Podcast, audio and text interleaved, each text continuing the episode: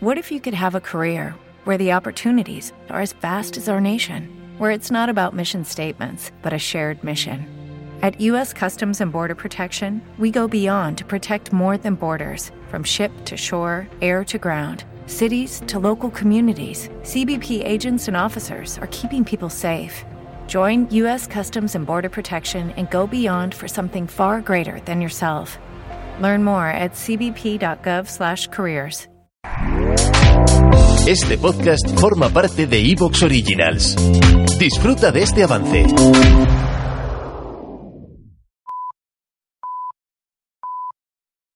Soy Fernando Díaz Villanueva. Hoy es 18 de febrero de 2021 y esto es La Contracrónica.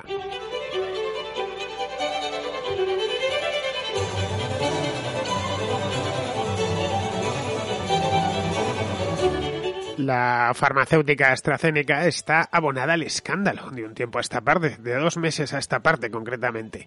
No hay semana en la que no comparezca en las portadas de los diarios por asuntos que van mucho más allá del eh, diseño y de la fabricación de fármacos, que es su negocio.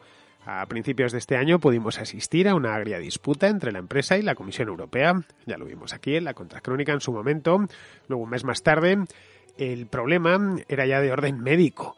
Las autoridades sanitarias de diferentes países europeos estudiaron prohibir, y en algún caso lo han prohibido, la administración de viales de la vacuna fabricada por esta compañía a personas mayores de 65 años, incluso en algunas ocasiones mayores de 55 años. Aseguran que los, en los ensayos clínicos que realizaron AstraZeneca y la Universidad de Oxford no hubo una muestra suficiente de personas mayores de 65 años como para garantizar la efectividad en este rango de edad.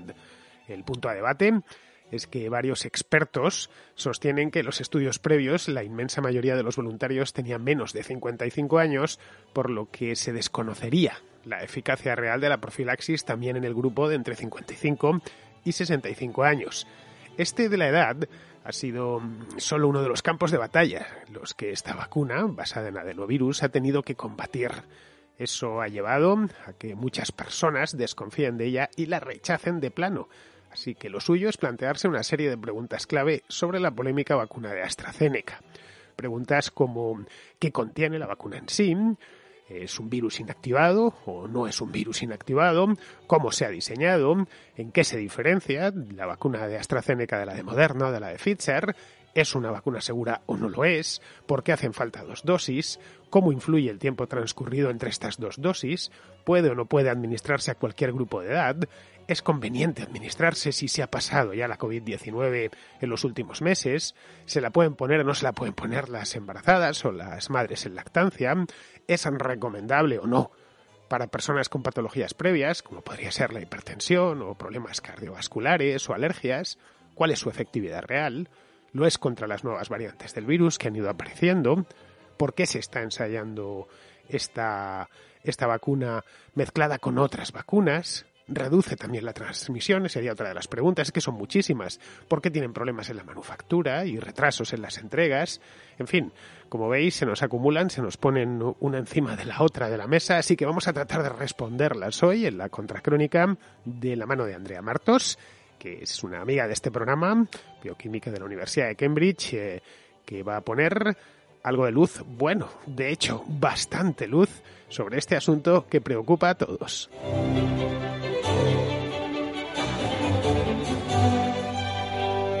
Tengo al otro lado de la línea del Skype a Andrea Martos, que hace tiempo que no venía por aquí. Bueno, no mucho tiempo, aunque siempre nos parece mucho a los que somos admiradores de ella. Y yo desde luego lo soy. Así que vamos a tratar hoy, como ya os he comentado en la introducción, el tema este de... Y os comenté ayer, os... Eh, os lo dije en el programa ayer que, la, que haría lo imposible por traerla porque este tema de la vacuna AstraZeneca y todo lo que se ha hablado pues es de máxima actualidad y al, a fin de cuentas, como todos nos vamos a tener que vacunar, pues es algo que nos interesa. A mí desde luego me interesa bastante y me consta que a muchos de los contraescuchas también les interesa porque me lo han pedido a través de WhatsApp o a través de correo electrónico. Así que sin más demora vamos a pasar ya con nuestra invitada de hoy, que es Andrea. Muy buenas, Andrea, ¿cómo estás? Muy buenas, Fernando. Encantada de volver por la contra. Bueno, como sabrás, el tema de la vacuna de AstraZeneca está dando bastante que hablar. Primero en el mes de diciembre y principios de enero, por la pelea esta que tuvo con la Comisión Europea, y luego ya a partir de finales de enero, principios de febrero, porque empezaron a decir que si no era suficientemente eficaz con los con el COVID para los mayores de 65, que no valía para los niños, que no inmunizaba correctamente. Empezaron primero en Alemania, creo que fue, y luego ya en otros países, en la propia España. El Ministerio de Sanidad la estuvo estudiando para prohibirla. De hecho, se ha prohibido en algunos sitios para mayores de 65 e incluso de 55. En fin, que demasiada información, sobre todo información negativa en torno a esta vacuna, de ahí que mucha gente, entre los cuales me incluyo, que no sabemos de bioquímica ni de virología, de hecho no sabemos ni de medicina, pues claro, si leemos aquí y allá, en tres o cuatro sitios, que la vacuna no es del todo de fiar, y el día que nos llamen nos dicen que nos van a poner la de AstraZeneca, que se está administrando ya en la Unión Europea, en España, pues no sé, desconfiaremos. Así que, como escribiste un artículo sobre este tema hace no mucho en Medium, y lo estuve leyendo con gran gusto, por cierto, lo tenéis en Medium, no tenéis más que buscar a Andrea Martos y encontraréis allí todos los mitos sobre la vacuna de AstraZeneca que se han ido creando a lo largo de los dos últimos meses, porque han sido varias cosas. Esta es una vacuna, por si no lo sabéis, que ha desarrollado AstraZeneca, una farmacéutica anglo-sueca, en colaboración con la Universidad de Oxford. Pero eso sí, AstraZeneca tiene su sede central en la ciudad donde tú estás ahora, en Cambridge. Efectivamente, vamos, eh, no te diré que paso por delante todos los días, pero, pero unas cuantas veces sí. Tiene aquí la, eh, al menos una de las sedes de investigación centrales de la compañía. Tiene la sede social, es decir, que el, no sé si el director general y el CEO estarán allí, pero vamos, el año pasado, no hace dos años ya, cuando fui a Cambridge, acuérdate, cuando se llegaba en el tren se veía las instalaciones de AstraZeneca a uno de los, a uno de los lados de la vía del tren, el tren que llega desde, desde Londres. Bien, aquí tenemos un montón de preguntas que en la introducción ya ha ido haciendo Andrea. Entonces, eh, lo primero que se pregunta la gente, lo primero que me pregunto yo, yo soy un lego completo en estos asuntos, lo poco que sé es lo que me has enseñado tú, es... Eh, ¿Qué es lo que lleva dentro esa vacuna? cómo, la, han fabricado? Vamos, en una palabra. Sí, es, es quizá la primera pregunta que, hay que hacerse por, por, la naturaleza de la misma, ¿verdad? ¿Qué es lo que nos van a inyectar? Bueno, aquí empieza la primera de las confusiones, precisamente porque al final cuando hablamos de vacunas son términos eh, muy técnicos y diferenciar a nivel divulgativo entre galgos y podencos pues a veces se hace complicado per se, ¿no?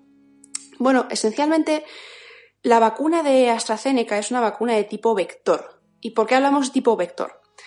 Cuando a nuestro organismo tenemos que darle información para que sea él mismo el capaz de fabricar aquello contra lo que tiene que eh, producir inmunidad, en este caso es la proteína spike del SARS-CoV-2 que produce la COVID-19, esta información solamente se la podemos dar de dos maneras. En forma de ARN mensajero, y esto nos sonará, la vacuna de Pfizer y la vacuna de eh, Moderna utilizan esta estrategia, o en forma de ADN.